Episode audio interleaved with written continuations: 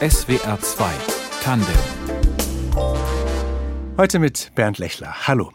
Radio Sarajevo ist der Titel des aktuellen Buchs von Tichan Sila, deutscher Staatsbürger und Lehrer in Kaiserslautern. Geboren wurde er aber 1981 im damals noch jugoslawischen Sarajevo. Nach dem Zerfall Jugoslawiens hat er da als Zehnjähriger dann den Ausbruch des Bosnienkriegs erlebt. Und das schildert er nun sehr eindringlich in diesem Buch. Und er ist jetzt unser Studiogast. Willkommen bei Tandem, Herr Sila. Hallo, guten Tag. Danke für die Einladung. Seit dem Überfall Russlands auf die Ukraine ist auch heute wieder Krieg in Europa und gerade seit dem Angriff der Hamas Hamas auf Israel vorletztes Wochenende auch im Nahen Osten wieder. Was geht Ihnen da durch den Kopf bei diesen Nachrichten? Woran oder an wen denken Sie als kriegserfahrener Mensch da vor allem? An die Unschuldigen, an die Opfer. Es wühlt mich auch jedes Mal aufs Neue auf, muss ich sagen. Also man kann da gar nicht abgebrüht genug sein, egal was man erlebt hat. Ja, ich denke zum Beispiel an die Kinder bei Bombardements in der Ukraine. Ich denke an die, an die vergewaltigten Frauen nach dem Überfall der Hamas. Ich denke letztendlich an all diejenigen, deren Schicksale oder all die Arten von Opfern, deren Schicksale auch mein Leben berührt haben während des Bosnienkriegs. Und das wühlt mich schon sehr auf. Unser Gast ist Tichan Sila, geboren 1981 in Sarajevo, der heutigen Hauptstadt der Republik Bosnien und Herzegowina. Damals lag Sarajevo in Jugoslawien und als nach dessen Zerfall mehrere Teilrepubliken ihre Unabhängigkeit erklärten, kam es zu mehreren Kriegen in Bosnien ab dem April 92. Herr Sieler, weil das vielen wahrscheinlich jetzt nicht gleich wieder ganz präsent ist, wie würden Sie zusammenfassen, warum es damals zum Krieg kam und wer da gegen wen kämpfte und warum?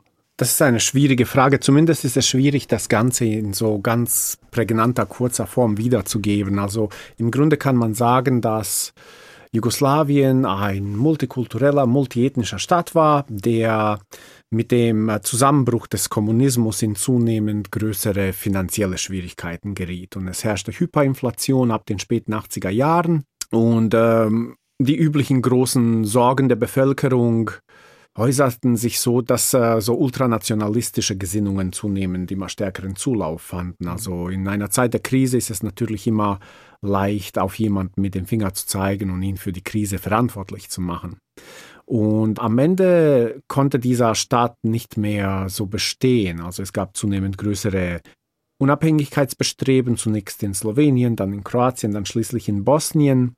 Diese wurden von serbischer Seite, in Serbien war auch die Hauptstadt Belgrad, mit Argwohn und Feindseligkeit letztendlich entgegengenommen. Und ähm, ich glaube, in Serbien wurden diese Unabhängigkeitsbestrebungen so als Auflehnung von Untergebenen empfunden. Und so überfiel die zunächst jugoslawische, später ausschließlich serbische Armee jeden einzelnen der Staaten, die sich, die die Unabhängigkeit anstrebten. Slowenien erst, dann Kroatien, dann Bosnien, dann später Kosovo. Hatten Sie als Kind das auch schon vorher mitbekommen, wie die Stimmung im Land immer aufgeladener wurde? Ja, ohne sie wirklich zu verstehen, muss ich sagen. Also ich wusste, dass es da diese Nationalisten gibt. Ich wusste auch, dass, äh, dass es irgendwie Feindseligkeiten gibt. Sie waren auch nicht zu übersehen. Also ab den späten 80ern endeten jugoslawische Fußballspiele regelmäßig in Ausschreitungen. Hm. Da wurde auch regelmäßig die jugoslawische Fahne verbrannt und es gab dann so ab 1989, 90 zunehmend immer mehr paramilitärische Milizen, die in Sarajevo patrouillierten und sich selbst ihre Uniformen schneiderten und schwer bewaffnet waren. Ich sah, dass sich da was zusammenbraut, aber ich war Kind und ich hätte niemals geglaubt, dass es einen Krieg gibt. Ich hielt es für die so blöd es klingt, ich hielt das für Normalität. Ich dachte, so ist das irgendwie. Und dann haben die Serben eben Sarajevo doch eingekesselt. Wie Sie das dann als Zehnjähriger erlebt haben, den Beginn dieses Krieges, das beschreiben Sie gleich im Prolog Ihres Buchs Radio Sarajevo. Und diesen Prolog, den haben Sie zum Vorlesen ausgesucht. Als die ersten Bomben fielen, lag ich bäuchlings auf dem Schlafzimmerteppich und hörte Radio. Der Sender spielte David Bowies Suffragette City als plötzlich ein metallisches Kreischen die Luft zerriss und eine Explosion unsere Vorhänge aus der Schiene blies. Ihr Druck war so gewaltig, dass mir schwarz vor Augen wurde. Alle Alarmanlagen der Straße waren in Panik, ich aber nicht, noch nicht. Bald schon würde ich in ständiger Panik sein und den Tod in jedem Schatten vermuten. Aber am ersten Kriegstag war ich höchstens verdutzt. Ich kletterte auf den Heizkörper, um besser aus dem Fenster schauen zu können. Wir wohnten im sechsten Stock eines Plattenbaus und unten, in der Tiefe, wirbelte schwarzer Rauch über dem Asphalt. Ich sah jemanden entlang der Garagentore taumeln, eine Frau, die ihre Handtasche am Fuß hinter sich herzog. In dem Augenblick detonierte eine zweite Granate, so nah und so laut, dass das Zimmer einen Satz zu machen schien. Die Druckwelle zerschmetterte unsere Fenster. Sie schlug die Kakteen vom Tisch, Sie warf mein Zeichenpapier an die Decke und mich in die Arme meines Vaters. Wieso kommst du nicht, wenn ich rufe? schimpfte er, während er mit mir auf der Schulter die Treppe zum Keller hinabrannte. Liebe Leute, was ist das? fragte einer der Nachbarn, als wir in den Keller traten. Er trug einen Bademantel, bibberte und roch nach Shampoo. Die Einschläge trafen die Stadt nun in Salven, rhythmisch, unerbittlich, und dazwischen hörte man Gewehrfeuer. Der Boden zitterte, Zementstaub rieselte von der Decke, und der Nachbar im Bademantel stellte seine Frage wieder und wieder. Was ist das? Was hat das zu bedeuten? Was soll schon bedeuten, schnitt ihm Maria endlich das Wort ab. Der Krieg ist da. Und das war der Prolog zu Radio Sarajevo. Gelesen und geschrieben von Tichan Sila, unserem heutigen Studiogast in SBR 2 Tandem. So begann mit der Belagerung Sarajevos der Bosnienkrieg 1992. Und ähm, Sie beschreiben dann in diesem Buch, Herr Sila, wie Sie diese mehrjährige Belagerung erlebt haben. Wir können das jetzt hier nur so schlaglichtartig vielleicht nochmal ansprechen. Wie viel Normalität war möglich in diesen Jahren? Hatten Sie Freunde? Sind Sie zur Schule gegangen? Also in den ersten sechs Monaten des Kriegs äh, fand kein Unterricht statt und nur um sich die Normalität des Kriegs vorzustellen, als der Unterricht wieder anfing, das war im ersten Kriegswinter, die Stadt war ja ohne Strom, ohne äh, Leitungswasser und somit auch ohne Zentralheizungen. Also als der Unterricht wieder anfing, herrschten so Temperaturen von minus 10 bis minus 20 Grad, es schneite und wir hatten den Auftrag, immer einen Holzscheit von zu Hause mitzubringen, damit äh, eben dieses notdürftige Schulzimmer in meinem Plattenbauviertel beheizt werden konnte mit einem Kanonenofen. Aber Holz war zu diesem Zeitpunkt so selten geworden, die gesamte Stadt war bereits abgeholzt worden, dass es regelmäßig Ärger gab, weil viele von uns diesen Holzscheit einfach nirgends auftreiben konnten, den wir an dem Tag hätten benutzen können, um das ähm, Klassenzimmer anzuheizen. Also irgendwie, glaube ich, fasst das ganz gut die Realität im Krieg zusammen. Es ist so eine Art Annäherung an das, was man aus dem Frieden kennt, aber es ist vollkommen grotesk.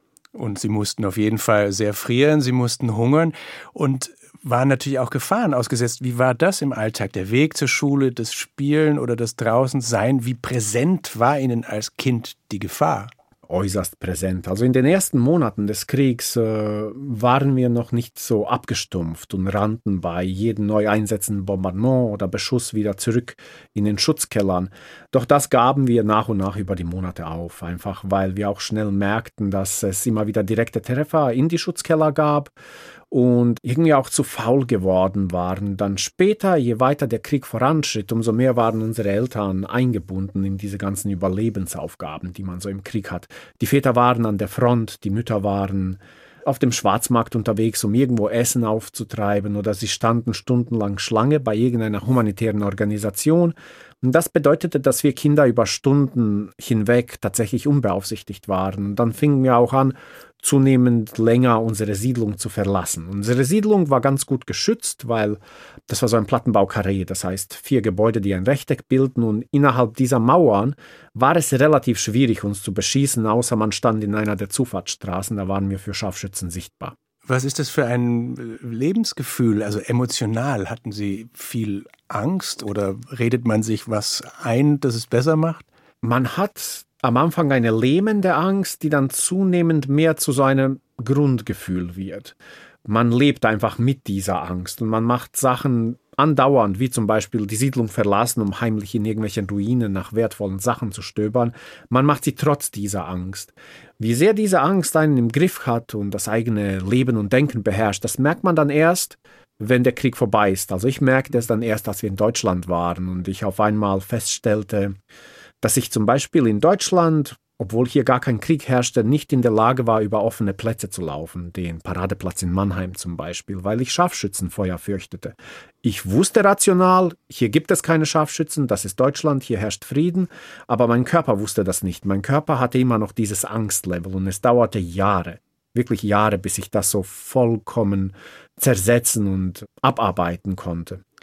Tichan Sila Deutschlehrer in Kaiserslautern, geboren in Sarajevo und wie er dort vor gut 30 Jahren den Bosnienkrieg erlebt hat, das hat er jetzt im Buch Radio Sarajevo beschrieben. Ich sagte es vorhin schon, Herr Sila, 1994, über zwei Jahre nach Kriegsbeginn, sind Ihre Eltern mit Ihnen und Ihrem jüngeren Bruder aus Sarajevo geflohen. Warum eigentlich erst dann?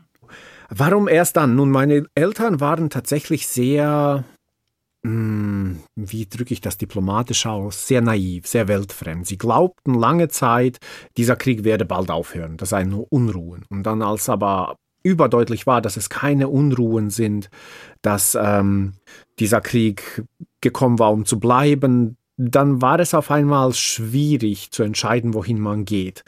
Für meine Eltern stand aus irgendeinem oder aus, doch aus offensichtlichen Gründen fest, wieso man nicht nach Serbien konnte oder nach Kroatien.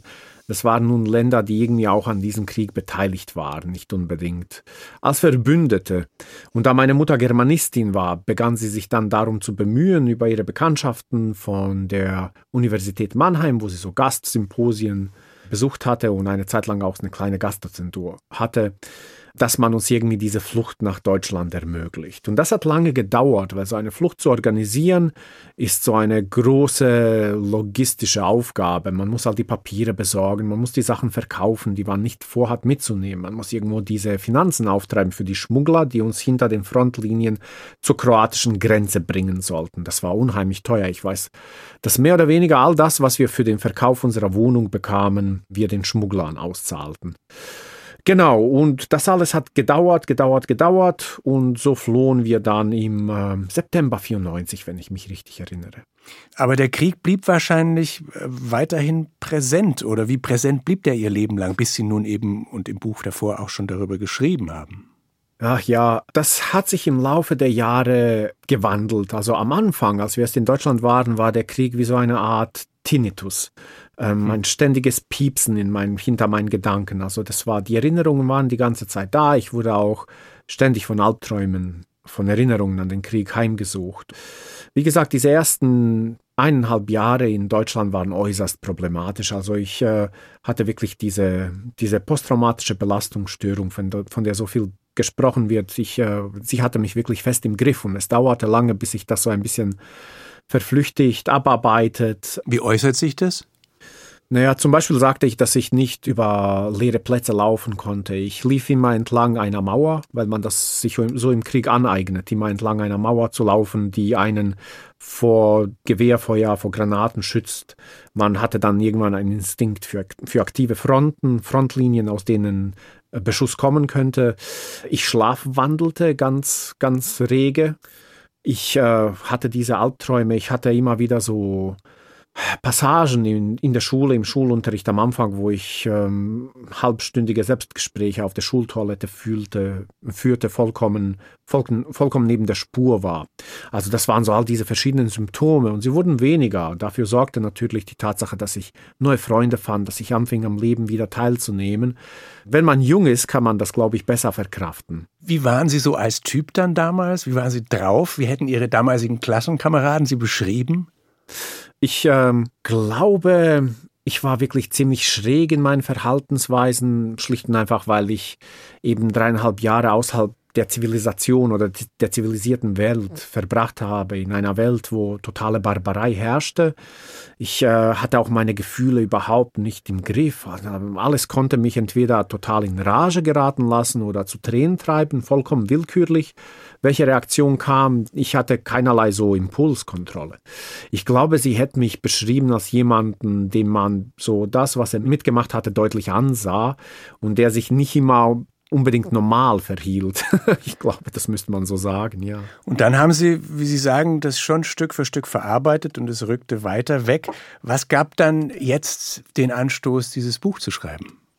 Ach, das war der Tod meines Vaters letztendlich. Es, äh, nach dem Tod meines Vaters während der Pandemie, er starb an Krebs, war es so, dass ich anfing, die Wohnung auszuräumen, die Mitwohnung, in der er verstorben war und dabei all diese Dokumente fand und dann schrieb ich ein paar Essays über verschiedene Sachen, die aber alle irgendwie mit dem Krieg und irgendwie mit meinem Vater zu tun hatten. Über, als es so diesen Bibliothekenstreit zum Beispiel zwischen deutschen Verlagen, deutschen Bibliotheken gab, schrieb ich über bosnische Bibliotheken und den Krieg. Und irgendwann trat äh, die Lektorin von Hansa Berlin, Lina Musur, an mich heran, die auch Bosnierin ist, auch aus Sarajevo, mein Jahrgang, und sagte, sie sieht in diesen Essays, die ich schreibe, ein Buch ob ich denn nicht Lust hätte, mhm. das zu schreiben. Das war so ein bisschen der Anstoß, den ich gebraucht habe, weil ich dann plötzlich, als sie es sagte, merkte, ja, ich möchte das eigentlich unbedingt schreiben. Und haben Sie dann ja. noch mehr in Ihrer Erinnerung gegraben oder fingen Sie auch an zu recherchieren und mit anderen Leuten zu sprechen? Äh, nee, es war tatsächlich, ich würde sagen, 95 Prozent Erinnerung. Ich mhm. äh, sprach mit anderen hier und da, aber es war nicht so, dass ich richtig Recherche führte. Ich hatte hier und da hatte ich mal mit Veteranen gesprochen, die im Bosnienkrieg gekämpft hatten und Sarajevo verteidigt hatten. Das gab mir ein Gefühl für bestimmte Aspekte des Kriegs, aber Radio Sarajevo war insofern leicht zu schreiben als Prozess, weil ich wenig recherchieren musste. All die Erinnerungen waren unheimlich präsent. Da von allen Zeitabschnitten meines Lebens kann ich mich leider am allerbesten an den Krieg erinnern. Der hat sich wirklich in mein Hirn eingebrannt. Und lief da eine Intention mit beim Schreiben? Also was, was war Ihnen wichtig zu vermitteln oder zu erzählen? Ja, ich wollte schon ein Buch gegen den Krieg schreiben. Das war mir sehr, sehr wichtig. Von Anfang an war es sowohl meiner Lektorin wie auch mir ein Anliegen, dass das eben ein Buch ist, das man liest und äh, ich finde, es ist schwer, Krieg zu erklären, so rein rational zu sagen, Krieg ist das und das, aber ich finde, man kann versuchen, den Krieg fühlbar zu machen. Dieses Gefühl zu vermitteln, was für ein Schrecken, was für ein Horror der Krieg ist. Dass der Krieg dann auch, wenn man ihn überlebt, nicht aufhört, dass das etwas ist, das einen ein Leben lang begleitet, das Familien zerstört, selbst wenn sie den Krieg überstehen, so wie er meine Familie zerstört hat. Und es war mir wichtig, wir alle wissen, dass Krieg schrecklich ist. Aber wissen oder so eine ungefähre Ahnung haben, dass Krieg schrecklich ist, ist etwas anderes als dieses intensive Gefühl vielleicht einfach zu spüren. Und das wollte ich erwecken mit diesem Buch, dieses Gefühl was Krieg genau ist als, als Erlebnis. Ich nehme an, es beginnt nicht zufällig mit Radiomusik und, und David Bowie. Welche Rolle hat Popmusik und Radiohören für Sie damals gespielt? Ich war ein absolut musikbegeistertes Kind. Ich hörte den ganzen Tag Musik. Und ähm, das war auch eine der ersten Sachen, die ich wollte, als wir wieder in Deutschland waren. Ich wollte so schnell wie möglich einen CD-Player und ich wusste, man kann sich aus der Stadtbücherei Mannheim auch CDs ausleihen. Wir hatten damals wenig Geld. Das heißt, das Radio war für uns alle dieser kleine Spalt in der Tür, um in den Frieden hineinzuschauen. Also wenn es mal Strom gab, wenn wir mal Batterien für ein Radio hatten, es dann schafften, einen ausländischen Sender, einen italienischen Sender zum Beispiel zu erwischen oder zumindest einen kroatischen, wo zu diesem Zeitpunkt der Krieg schon vorbei war. Und dann hörten wir westliche Musik, ob das jetzt Metallica war oder Bon Jovi oder was auch immer, bedeutete das so, diese Ahnung wieder zu bekommen, was Frieden eigentlich ist, was Frieden bedeutet, so diese sinnliche Erfahrung wieder zu erwecken, weil man vergisst ganz, ganz schnell im Krieg, was es heißt, im Frieden zu leben, was es heißt, so ein schönes Leben ohne ständige Todes- und Gewaltandrohung führen zu können. Das heißt, Musik war so eine Art Erinnerung, ein, ein Zeitsprung in die Kindheit, als Sachen noch stimmten und zugleich so eine Verheißung einer Zukunft im Frieden, die wir uns alle wünschten. SWR 2 Tandem. Unser Gast ist Tichan Stila, Autor von Radio Sarajevo. In dem Buch schildert er seine Erinnerungen an den Bosnienkrieg Anfang der 90er Jahre. Es ist nicht nur äh, die Zerstörungskraft oder die Gewalt des Krieges, die Sie schildern in Ihrem Buch, sondern auch äh, in der Familie und in der Gesellschaft. Also Ihr Vater hat Sie und Ihren Bruder oft geschlagen. In der Schule greift der Lehrer zur Route. Es war eine brutale Zeit, habe ich das Gefühl, in Bosnien damals. Ja, die jugoslawische Gesellschaft war, würde ich sagen, in vielerlei Hinsicht eine brutale Gesellschaft äh, und so diese Gewalt als Erziehungsmittel war sehr weit verbreitet, bis sogar selbstverständlich, würde ich sagen.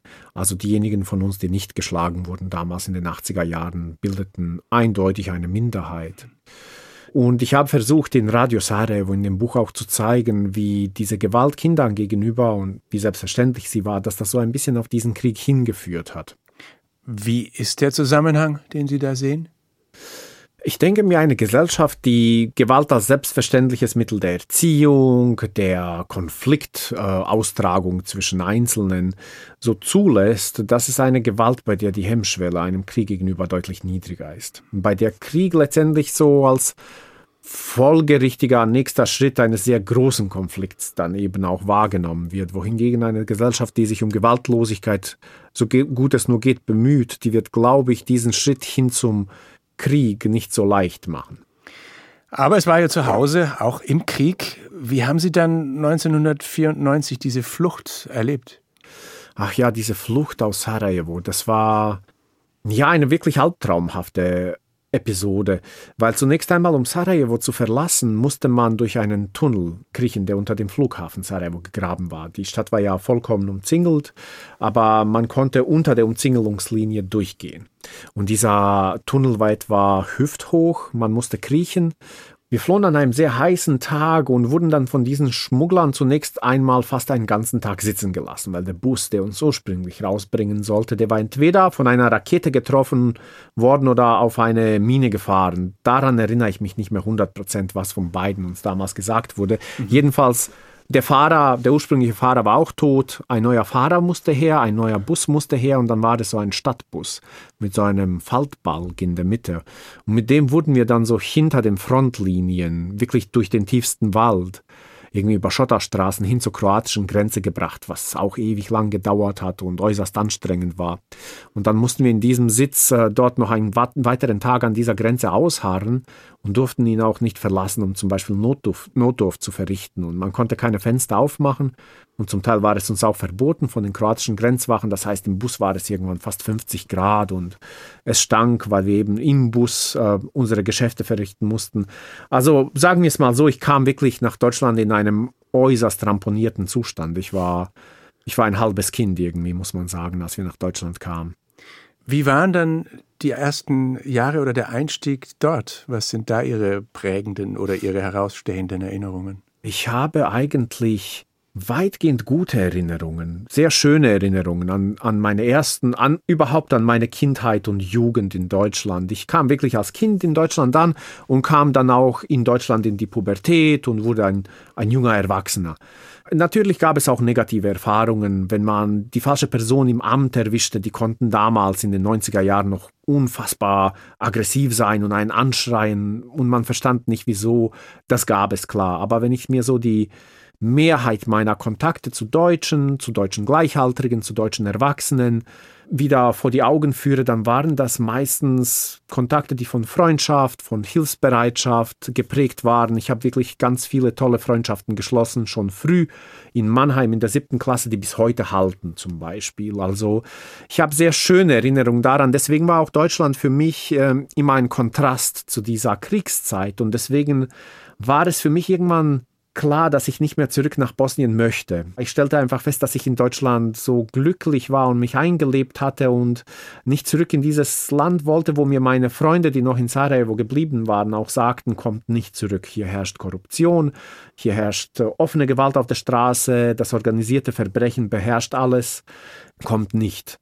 Wie ging es Ihren Eltern? Haben die Arbeit und Anschluss gefunden und sind irgendwie heimisch geworden? Nein, überhaupt nicht. Arbeit haben sie gefunden, aber es war natürlich nicht die Art von Arbeit, die sie sich gewünscht haben. Meine Eltern waren beide promovierte Akademiker, fanden in Deutschland aber keine entsprechenden Stellen. Also mein Vater mein Vater arbeitete zwischendurch auch als Aushilfe in einer Druckerei und äh, meine Mutter hatte eine Hilfsdozentur hier und da, aber die Verträge wurden nicht verlängert. Das heißt, für sie war es einmal ein sehr demütigendes Gefühl, so beruflich zu scheitern. Sie hatten sich was ganz anderes versprochen. Da sprechen wir wieder auch über die Naivität meiner Eltern. Sie dachten wirklich, die in Deutschland, wo schon in den 90er Jahren die Universitätslandschaft äußerst also knappe Gelder hatte, wartete jemand auf zwei Akademiker aus Bosnien.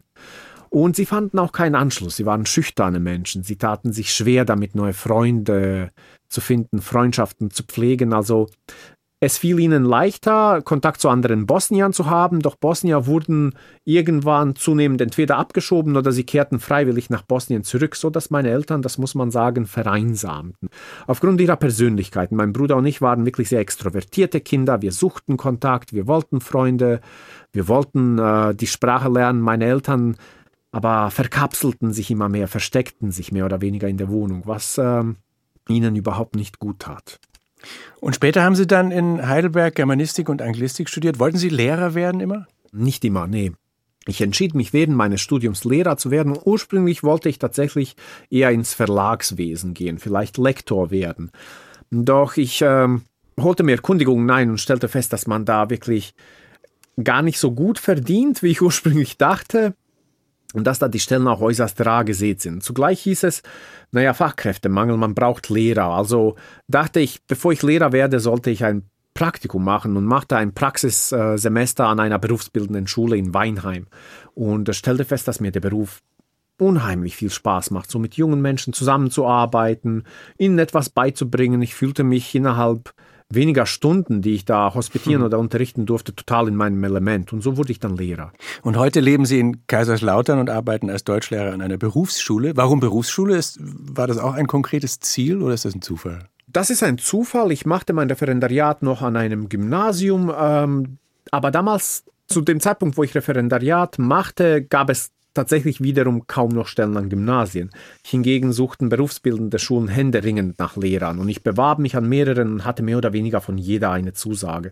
So wurde ich Lehrer an einer berufsbildenden Schule und habe das auch nie bereut. Also die berufsbildende Schule hat so ganz eigene Vorteile für Lehrer und es ist unheimlich schön. Haben Sie denn heute noch Verbindungen nach Sarajevo? Ich habe sie wieder. Ich hatte sie lange gar nicht und äh, fuhr dann 2017 zum ersten Mal seit 1994 wieder nach Sarajevo, nach einer langen Pause, also weil mein erster Roman ins Bosnische übersetzt wurde. Und dann hatte ich wieder Kontakt zu Kindheitsfreunden und knüpfte aber auch neue Freundschaften zu den Leuten in dem Verlag, äh, die die Übersetzung machten, knüpfte auch wieder Kontakt an Verwandte, zu denen wir den Kontakt verloren hatten aufgrund des Kriegs. Also ich habe wieder Kontakte nach Bosnien. Tichan Sila, Autor, Lehrer in Kaiserslautern, aus Sarajevo stammend, wo er als Junge den Krieg miterlebt hat. Wir haben darüber gesprochen und auch darüber kurz am Anfang, dass wir jetzt wieder Kriege haben und wieder Kinder in Kriegen leben müssen und dass Sie auch an die denken, Herr Zieler, wenn Sie die Nachrichten hören oder sehen. Was geschieht mit einem Kind, das Krieg erlebt? Was sind denn so die allgemeinen Schlussfolgerungen, die Sie daraus gezogen haben? Ja, man, man kann es wirklich mit dieser Phrase ähm, zum Ausdruck bringen, dass man aus der Bahn geworfen wird. Man verliert wirklich so den Bezug zu dem Leben, wie es sein sollte, sage ich mal. Ein Leben im Frieden und man, man entwickelt sich auch zum Teil ein bisschen fehl. Man braucht wirklich ganz, ganz viel Glück und Beistand, wenn man wieder ins Leben finden soll. Das hatte ich, sowohl Glück wie auch Beistand, die gehen oft Hand in Hand einher. Man muss die richtigen Freunde finden, die einem gut tun, die Verständnis haben. Man muss die, man muss, wenn man zur Schule geht, die richtigen Lehrer antreffen, die verständnisvoll sind, die Rücksicht auf die eigene Situation nehmen. Können Sie da an jemand Bestimmten denken? Gab es einen, einen Lehrer oder einen Freund, dem Sie heute dankbar sind? Und wie hat der reagiert? Ach, da gibt's äh, da gibt's ganz viele. Zum Beispiel wäre das äh, einer meiner besten Freunde Philipp, der hat mir schon früh so Musik aufgespielt, hat mich mit auf Konzerte genommen, hab, konnte auch meine Eigenheiten so, so nehmen, wie sie waren. Das war für ihn nicht wichtig. Er war kein Mensch, der jemanden so verurteilt. Oder äh, meine erste oder zweite Klassenlehrerin in Mannheim am Elisabeth-Gymnasium, die Frau Tegler, die sich auch wirklich ganz stark für mich eingesetzt hat, obwohl ich ein problematischer Schüler war und immer ihr Bestes getan hat, um mich zu beschützen, mir zu helfen. Wirklich eine einen total positiven Einfluss auf mein Leben hatte. Also da gab es einige Menschen, einige Menschen, denen ich wirklich gar nicht dankbar genug sein kann. Aber wenn man das nicht hat, wenn man diese Menschen nicht hat, dann ändert man so wie viele meiner bosnischen Kindheitsfreunde, die entweder inzwischen tot sind, weil Drogen, insbesondere Heroin, für sie so den Ausgang oder die Flucht aus, aus dieser Spirale schlechter Erinnerungen und der Verzweiflung geboten haben oder die sehr kriminell geworden sind, zum Teil auch immer noch wegen schwerer Verbrechen im Gefängnis sitzen. Wenn ich mich recht entsinne, schreiben Sie im Buch an irgendeiner Stelle sinngemäß, dass der Krieg, wenn man ihn einmal erlebt hat, eigentlich nie wieder aufhört. Ja. Wie meinen Sie das? Ach, das ähm, hat verschiedene Aspekte. Ich würde sagen, einmal beeinflusst es einen in der eigenen Weltanschauung. Also es ist wirklich schwer für jemanden, der Krieg erlebt hat, nicht absolut pessimistisch zu sein und immer das Schlimmste zu erwarten. Also gegen diese Erwartung der Katastrophe ähm, muss man wirklich aktiv ankämpfen und äh, man erwartet, wie gesagt, immer, dass alles zusammenbricht. Man hat auch immer Angst, ständig alles zu verlieren, weil man einmal die eigene Welt hat in Flammen untergehen sehen. Es ist schwer, das nicht ein zweites Mal zu erwarten und äh, man leidet auch wirklich drunter. Das zum Beispiel. Aber ein Krieg endet auch nicht, weil man ihn ja nicht alleine erlebt. Eine Familie erlebt ihn gemeinsam und in meiner Erfahrung, das gilt nicht nur für Bosnien, das weiß ich auch zum Beispiel von Schülerinnen und Schülern, die aus Syrien nach Deutschland gekommen sind. In der Regel brechen die Eltern zusammen, wenn der Krieg vorbei ist, weil es so viel Kraft kostet, diese Kinder lebendig durch den Krieg zu bringen, diese Last der Verantwortung für diese kleinen Leben in dieser absoluten Irrsinnsituation, wo Menschen tatsächlich aktiv versuchen, auch diese Kinder zu töten.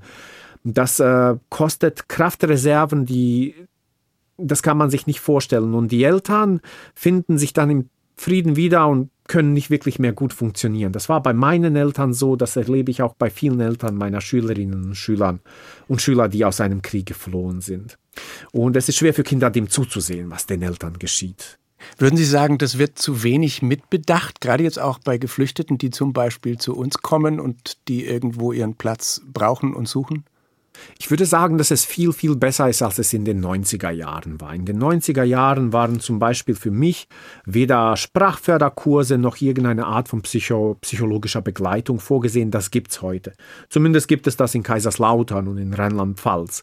Aber es ist schon so, dass ich es immer wieder erlebe, dass bestimmte Kollegen und Kolleginnen an der Schule das nicht mitbedenken oder nicht äh, bereit sind, es mitzubedenken, sondern erwarten, dass ein Kind, das Krieg erlebt hat, und in einer bestimmten familiären Situation lebt und dann vielleicht auch noch in einer Flüchtlingsunterkunft, dieses Kind soll genauso funktionieren wie ein Kind, das das alles nicht erlebt hat. Und das kann nicht gut gehen. Das ist natürlich dann auch eine Last der Erwartung. Der, die meisten Kinder, bei mir war es zumindest so damals in Mannheim, die reagieren mit Aggression und Abwehr darauf. Und das, äh, das ist nicht gut. Also man braucht da wirklich auch ein pädagogisches Feingefühl. Wie ging es Ihnen dann da beim drüber schreiben? Ich meine, ich finde das sehr, sehr eindringlich, wie Sie das alles schildern in Danke. Radio Sarajevo in Ihrem Buch. Und das hat man vielleicht auch schon gemerkt vorher, als Sie gelesen haben bei diesem Prolog. Und gleichzeitig hat man doch wahrscheinlich das Gefühl, ich kann das gar nicht wirklich verständlich machen, weil wirklich verstehen kann man es nur, wenn man es erlebt hat. Ja, es ist so ein bisschen ein Spagat. Ich ähm, habe einerseits dieses Gefühl, ja, um Krieg so richtig zu fühlen, muss man ihn erlebt haben, aber das wünsche ich niemandem. Absolut nicht. Niemand sollte Krieg erleben. Und zugleich habe ich aber so ein bisschen an die Kraft von Sprache, von Literatur, von Kunst geglaubt und habe mir gedacht, ich muss ja niemanden den Krieg wirklich spüren lassen, aber ich kann es gut genug machen, um davor zu warnen, um ein Gefühl dafür entstehen zu lassen, was es bedeuten könnte für einen. Und wie war es für Sie selber, das alles zu formulieren nochmal? Es war so das berühmte Wechselbad der Gefühle. Manchmal, oft war es sehr belastend, sich zurück in diese Erinnerungen, in diesen Krieg zurückzuversetzen, daran zu denken, was es meinen Eltern angetan hat, daran zu denken, was es meinen Kindheitsfreunden angetan hat, sich auch zu vergegenwärtigen, was es für das eigene Leben bedeutet hat. Das war schon oft belastend. Manchmal war es aber auch schön, wenn ich bestimmte Sachen wieder erleben konnte in meinem Gedächtnis, die lustig gewesen waren. Tatsächlich ist der Krieg manchmal auch auf so eine tragikomische Art und Weise lustig. Insgesamt war es sehr belastend, sehr anstrengend, aber auf eine Art, die mir, glaube ich, am Ende doch gut getan hat. Also es hat mir gut getan, das niederzuschreiben. Radio Sarajevo heißt, es ist bei Hansa Berlin erschienen. Sie werden es auf der Frankfurter Buchmesse präsentieren. Ich danke Ihnen, dass Sie in der Sendung waren. Vielen Dank, dass Sie mich eingeladen haben. SWR 2 Tandem mit Tichan Sieler, Redaktion Karin Hutzler. Ich bin Bernd Lechler. Tschüss.